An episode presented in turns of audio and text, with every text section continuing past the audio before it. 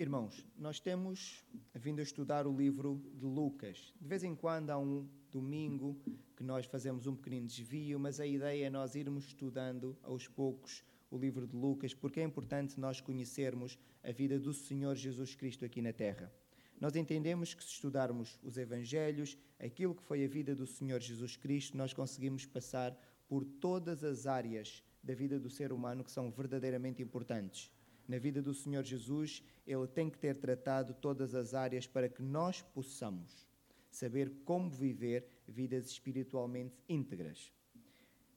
No contexto que nós estamos a estudar, é sempre importante nós lembrarmos que são os últimos meses da vida do Senhor Jesus Cristo aqui na Terra. É um período do seu ministério em que ele começa uma viagem em direção à cidade de Jerusalém. Ele tem cerca de seis meses até a sua crucificação. Então é um período de ensino intenso no seu ministério e ele vai passando de cidade em cidade, de aldeia em aldeia, ensinando sobre o reino de Deus.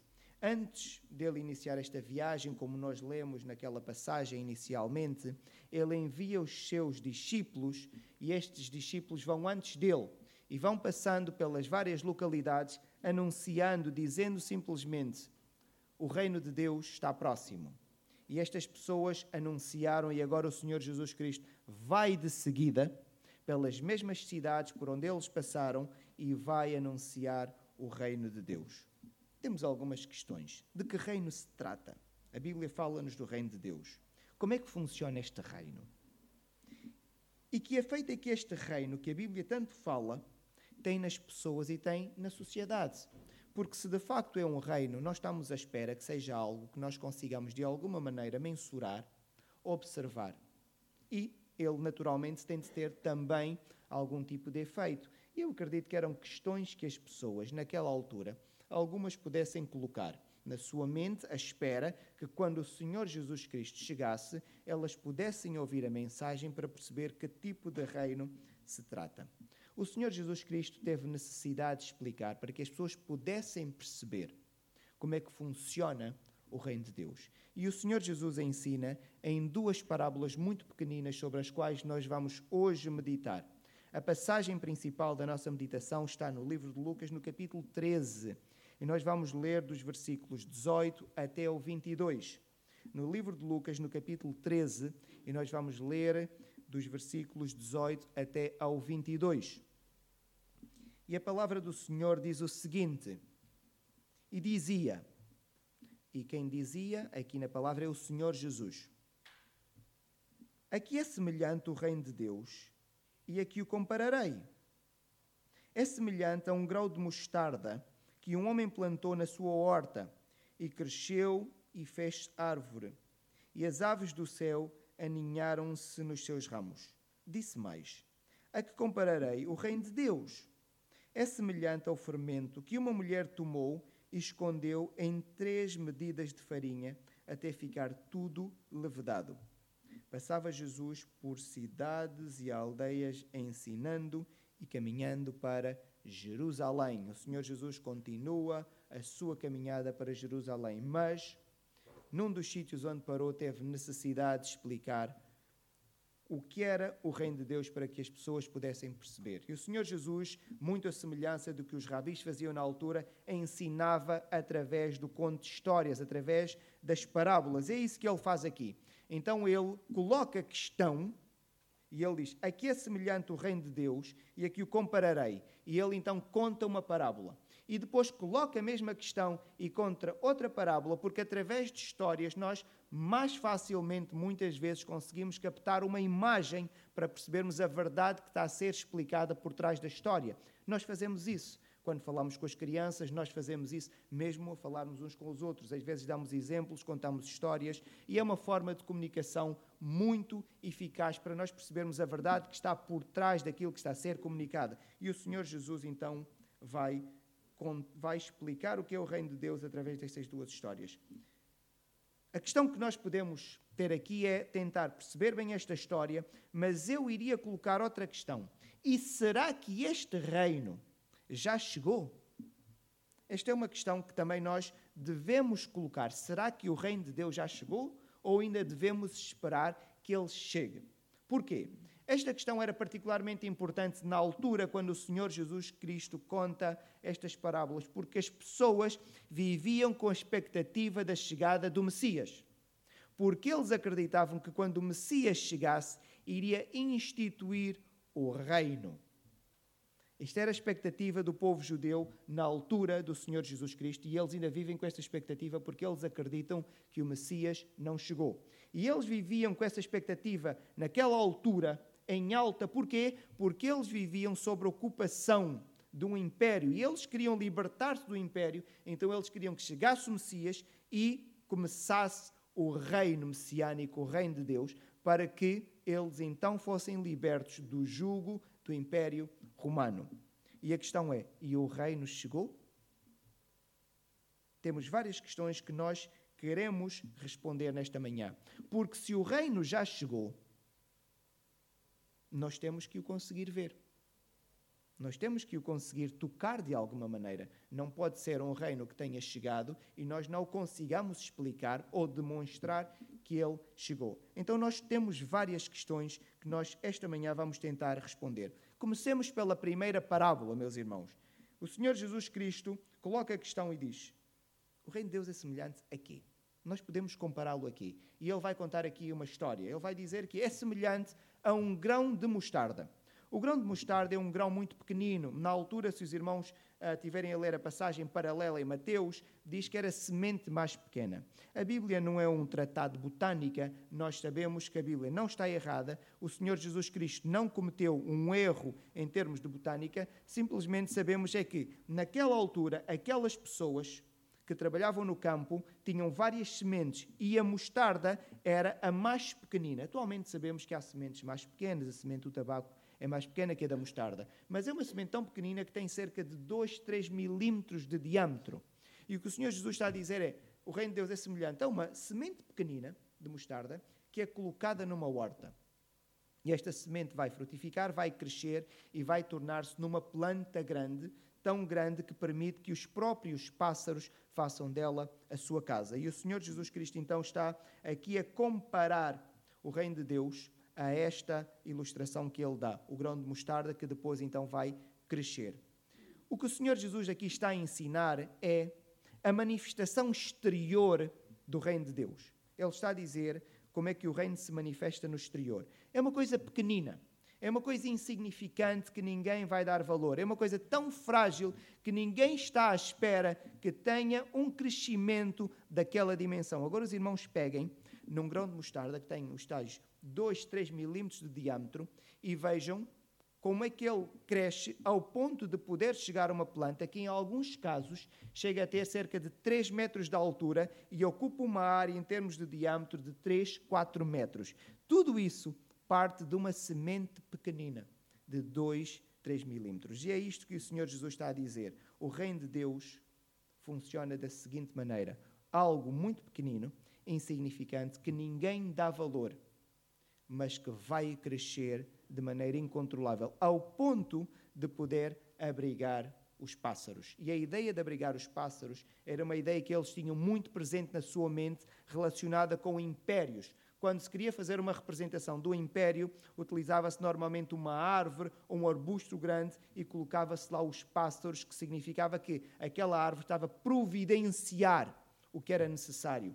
Para aqueles irmãos que conhecem o livro de Daniel, sabem que uma das visões do rei Nabucodonosor é precisamente assim. O rei Nabucodonosor, quando teve um dos seus sonhos, Daniel vai interpretar os seus sonhos, e foi exatamente isso que ele viu, que era uma grande árvore que representava o seu poder, o seu império, e toda a gente dependia daquela árvore que representava o império. Então esta era uma figura que as pessoas que estavam a ouvir tinham na cabeça. Mas o que é que isto tem a ver com o reino de Deus? Tem a ver com o surgimento do reino de Deus que o Senhor Jesus Cristo estava a falar. Ele estava a dizer àquelas pessoas. Isto começa de uma maneira muito, muito frágil, de uma maneira muito pequenina, mas vai crescer de forma exponencial. Como é que nasceu, ou como é que cresceu, apareceu o reino de Deus? Apareceu com um rabi que começou a pregar uma mensagem. Este rabi não tinha nenhuma formação teológica. Este rabi vinha de uma família pobre. Este rabi vinha de uma região chamada Nazaré, na Galileia, que entre os judeus era a, era a região mais pobre e a mais discriminada. Tanto que quando alguém é convidado para ouvir a mensagem deste rabi, uma destas pessoas diz: Há alguma coisa boa que pode vir daquela região? E estás-me a dizer que há um mestre que vem daquela região?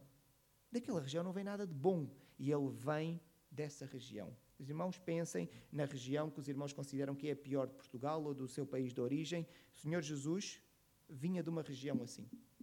Que nós achávamos que dali não vem nada de bom. As revoluções contra o Império Romano, as revoltas partiam todas daquela região. Era um povo mau, revolucionário, bruto, pouco instruído, pobre.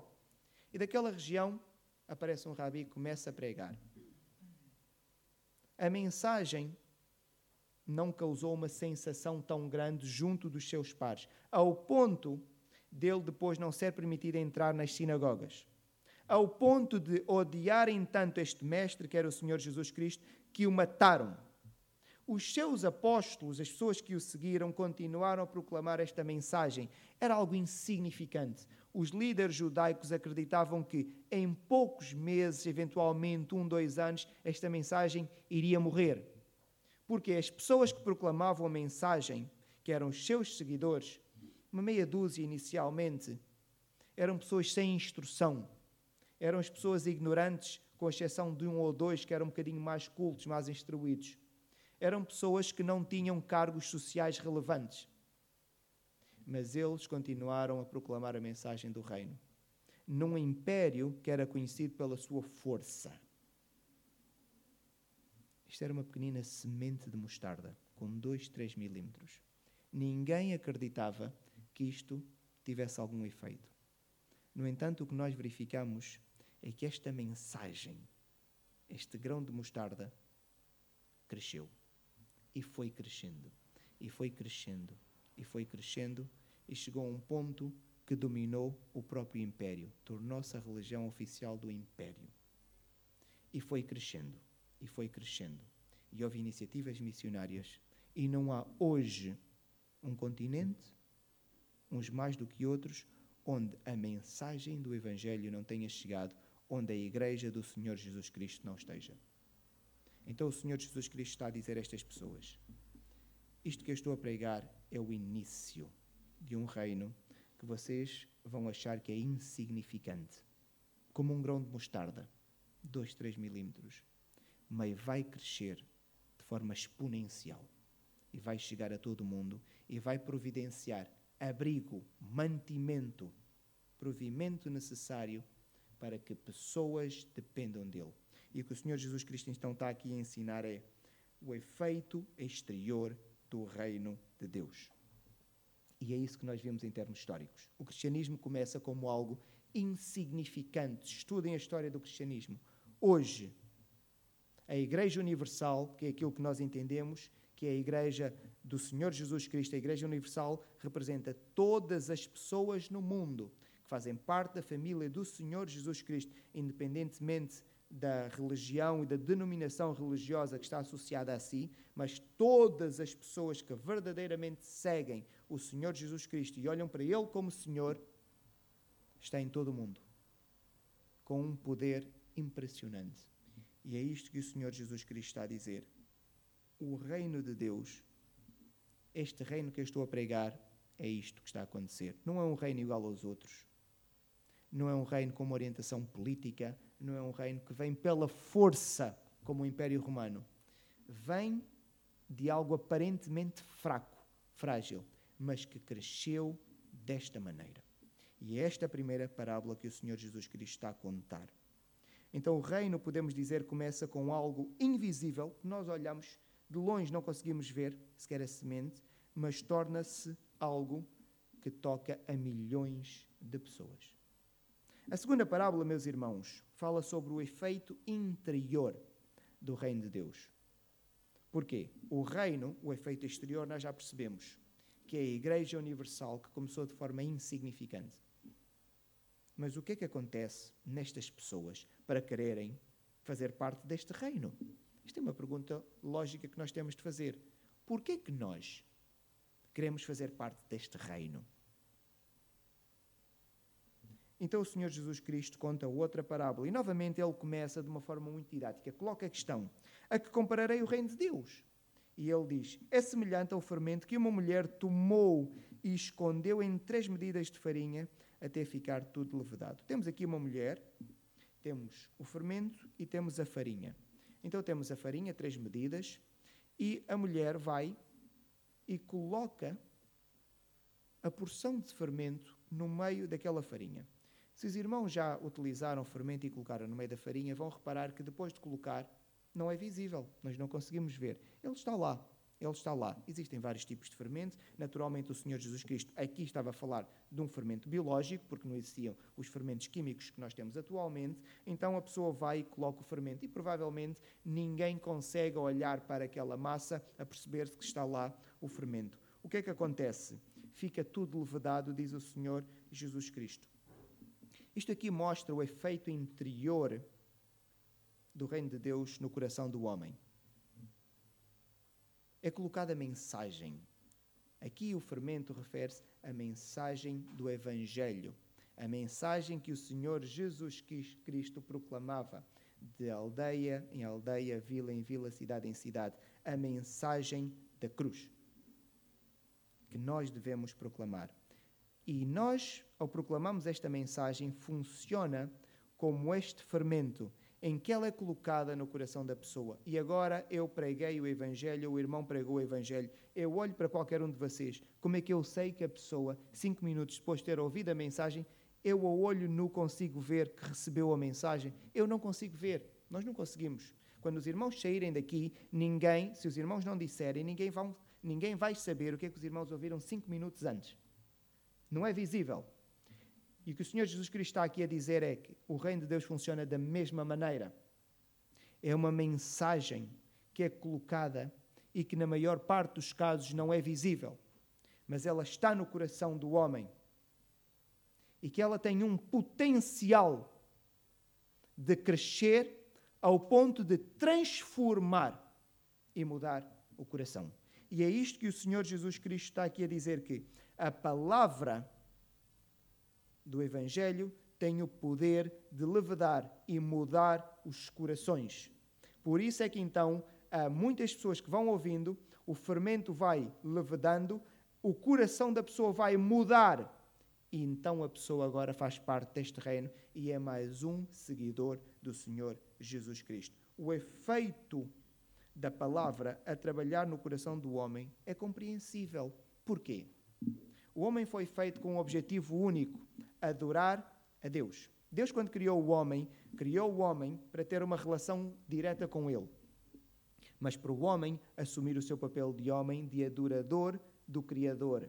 O que acontece é que o homem pecou, e nós sabemos toda a história. O homem pecou e afastou-se de Deus. Logo, o coração do homem ficou com uma lacuna, porque o coração do homem foi feito com o objetivo de adorar a Deus. Mas agora, por causa do pecado, ele está afastado de Deus. Alguma coisa que não funciona bem com o homem. Então, quando o homem recebe esta mensagem no seu coração, ele consegue colocar como se fosse a peça do puzzle que lá faltava. E ele agora coloca e diz: Era isto que eu não tinha. E coloca. E o coração do homem, então, agora vira-se para Deus, transforma-se. Porque o homem vive com esta deficiência porque ao estar afastado de Deus, não adora. Mas o homem foi feito para adorar a Deus. Por isso é que nós temos esta necessidade constante de procurarmos sempre alguma coisa, uma insatisfação na parte do ser humano quando não tem Deus. Há uma insatisfação porque o homem não está completo, precisamente porque falta esta parte importantíssima do seu ser, que é descobrir qual é o objetivo da sua vida. Por isso é que a palavra de Deus consegue fazer o seu trabalho. Agora o irmão pergunta: Mas nós pregamos o Evangelho a tanta gente. E temos aqui pessoas no nosso meio que pregam o Evangelho a muita gente. Mas nem toda a gente tem esta transformação no seu coração. Por que razão? Será que a palavra não tem poder para isso? Nós sabemos que a palavra tem poder para isso. O Senhor Jesus Cristo, quando conta esta parábola, eu acho que ela é muito bem colocada. Não se esqueçam que ele está a falar num tempo em que os fermentos eram biológicos, não existiam os fermentos químicos que nós temos atualmente. E para aquelas pessoas que trabalham com fermentos e a farinha e a massa, sabem que para o fermento levedar, para a massa levedar, o fermento fazer o seu efeito, porque o fermento é um organismo vivo, alguns fermentos, ele precisa de certas condições. Por exemplo, há alguns fermentos que atuam bem quando a massa está aproximadamente 30 graus. O que significa, meus irmãos, que se a massa estiver a 30 graus ou 31 graus, o fermento vai fazer bem o seu trabalho. Mas imaginem que a massa está a 10 graus. Já imaginam? O fermento está lá. Mas a massa não vai levedar. E esta parábola do Senhor Jesus Cristo é muito bem colocada. De facto, há corações que aceitam melhor a palavra. Estão aos tais 30 graus. Há outros, que se calhar, estão numa temperatura que ainda não permite que o fermento possa ter o seu efeito. Mas imaginem que este coração um dia atinge esta temperatura, que é a temperatura ideal. O fermento já lá está. Então compete-nos a nós, compete-nos a nós simplesmente pregarmos a palavra do Evangelho, porque nós não sabemos a que temperatura estão os corações. Deus sabe, nós não sabemos. Nós não andamos com termómetros de coração a ver a temperatura dos corações para saber este está no ponto para eu pregar o Evangelho e colocar o fermento. Nós não sabemos. E ainda bem que Deus fez assim. Nós só temos a responsabilidade de pregar. E agora nós somos céticos porque a nossa tendência é achar que ninguém vai aceitar esta mensagem. Devemos ficar com esta parábola. A mensagem do reino é como o fermento. Nós só devemos lá colocar. A mulher na parábola foi e colocou as escondidas. E foi-se embora. A palavra está lá. Quantas histórias nós já não ouvimos de alguém que ouviu a mensagem do Evangelho, ouviu falar de Deus e ignorou na altura? Dois, três anos, e em alguns casos até muito tempo depois, lembra-se daquela mensagem porque ela está lá colocada.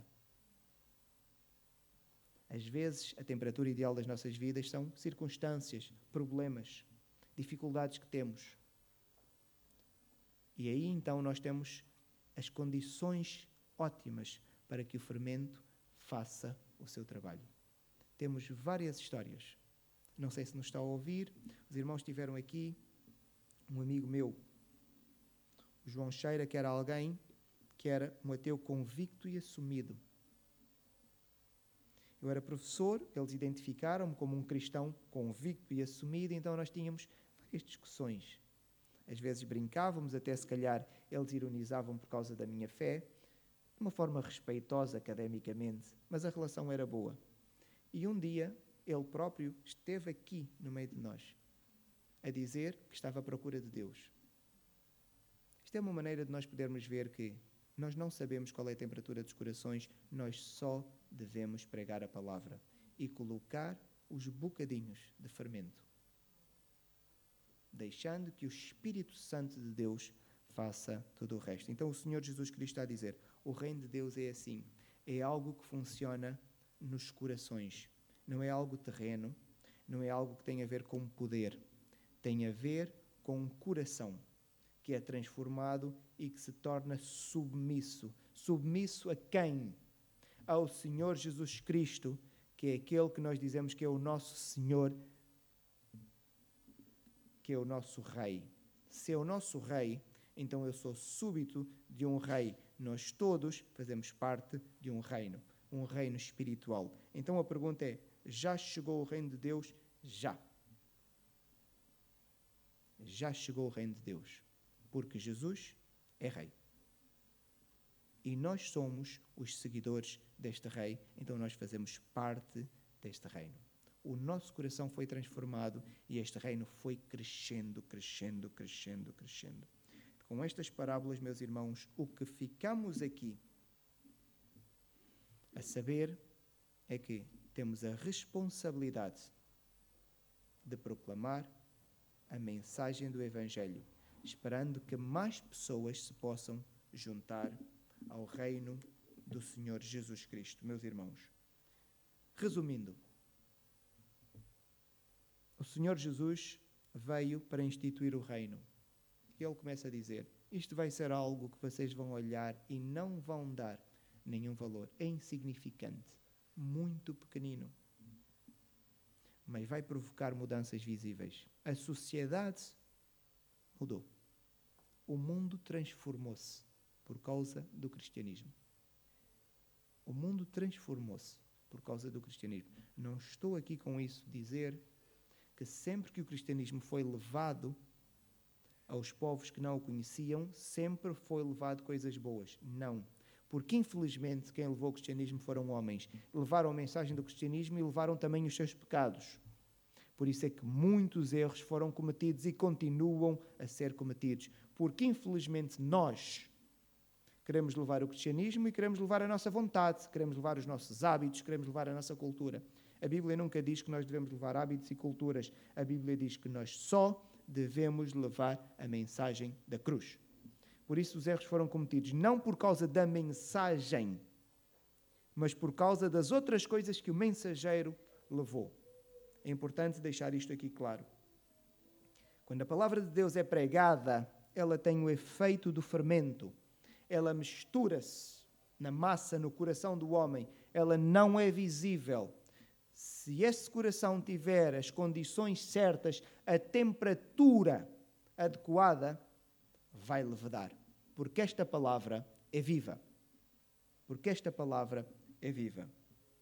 Por isso cabe-nos a nós somente pregarmos a mensagem da cruz, deixando que ela fique nos corações, para que estes corações se possam transformar e a pessoa possa um dia ajoelhar-se diante do Senhor Jesus Cristo, reconhecendo como o Rei, e assim fica mais um cidadão do reino Deus.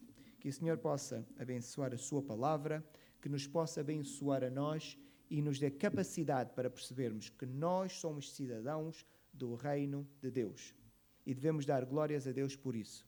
E nós devemos procurar que mais pessoas possam fazer parte deste reino. Como?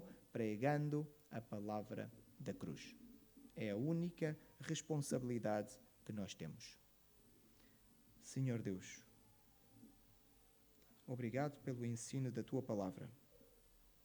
Obrigado porque fomos chamados para o teu reino e fazemos parte dele. Glórias te damos, Senhor, porque um dia olhaste para nós e, sem nós merecermos, tu resgataste as nossas almas e trouxeste-a para o teu reino. E sabemos que vivemos momentos que muitas vezes são difíceis enquanto estivermos aqui na terra, Pai, mas vivemos com a verdadeira esperança de que um dia tudo isto vai passar e vamos ver-te face a face e vamos viver contigo próximos, Deus. Na verdade, nós já vivemos, mas vai ser uma proximidade diferente. E damos-te graças por isso. Toca o coração de cada uma das pessoas que aqui está, Pai. Que esta palavra que foi plantada nos nossos corações, que o transforme, que cresça, Senhor, de maneira que o nosso coração mude completamente. Toca no coração dos nossos amigos que vão ouvindo esta palavra, este pedaço de fermento que vai sendo colocado. Graças te damos por tudo isso e capacita-nos para levarmos a mensagem da cruz. No nome de Cristo. Amém.